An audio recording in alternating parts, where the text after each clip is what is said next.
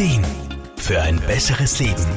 Der Wohlfühl- und Gesundheitsratgeber. Verpflichtungen bestimmen bei vielen Menschen den Alltag. Ob Familie, Beruf, Schule oder Arbeit, jeder Bereich verlangt uns einiges ab. Wen wundert, dass es da schon einmal zu viel werden kann? Darum ist Lebens- und Sozialberaterin Irma Frumann überzeugt vom positiven Effekt von kleinen Auszeiten zwischendurch. Unser Leben kann zwar wunderschön, aber sind wir ehrlich, manchmal kann es auch verdammt anstrengend sein. Klar gibt's die Wochenenden und den sogenannten Erholungsurlaub von fünf oder sechs Wochen im Jahr und das ist ja auch alles ganz super. Aber oft ist es halt so, dass diese Zeit meistens viel zu schnell vorbei oder einfach noch zu weit weg ist. Auch reicht diese Zeit für viele Menschen oft nicht aus, um sich wieder vollends zu regenerieren. Schon nach kurzer Zeit hat einem der Alltag wieder eingeholt und der Stress wieder im Griff und die Erholung ist dahin. Darum bin ich einfach ein Fan von kurzen Erholungsphasen zwischendurch. Die fristen nämlich bei vielen ein wirklich stiefmütterliches Dasein. Und dabei ist es gar nicht so schwierig, die in den Alltag zu integrieren. Dass man sich nicht auch unter der Woche wenigstens einmal einen halben Tag oder wenigstens zwei Stunden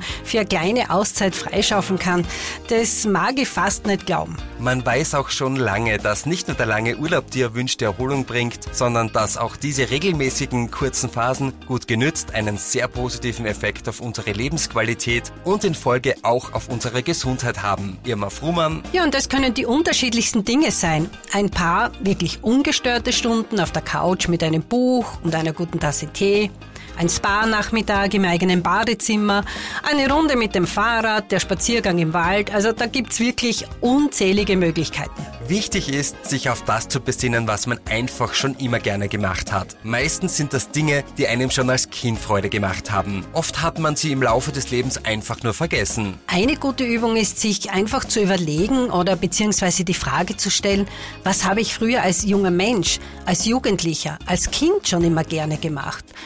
Und dann kann man so in fünf Jahresschritten zurückgehen. Und die meisten Menschen kommen dann wirklich auf ein oder zwei Dinge, die sich quasi wie ein roter Faden durch ihr ganzes bisheriges Leben gezogen haben. Hat man so ein Tool entdeckt oder wiederentdeckt, sollte man das regelmäßig in seinem Alltag integrieren und sich auch so immer wieder kleine Pausen und Erholungsphasen gönnen. Ist man grundsätzlich über das Jahr hinweg nicht so ausgelaugt, ist das Warten auf den Haupturlaub in den Bergen oder am Strand vielleicht nicht mehr gar so lang und hat bestimmt auch noch einen noch größeren Erholungswert. Armin Hammer, Serviceredaktion. Der Wohlfühl- und Gesundheitsratgeber.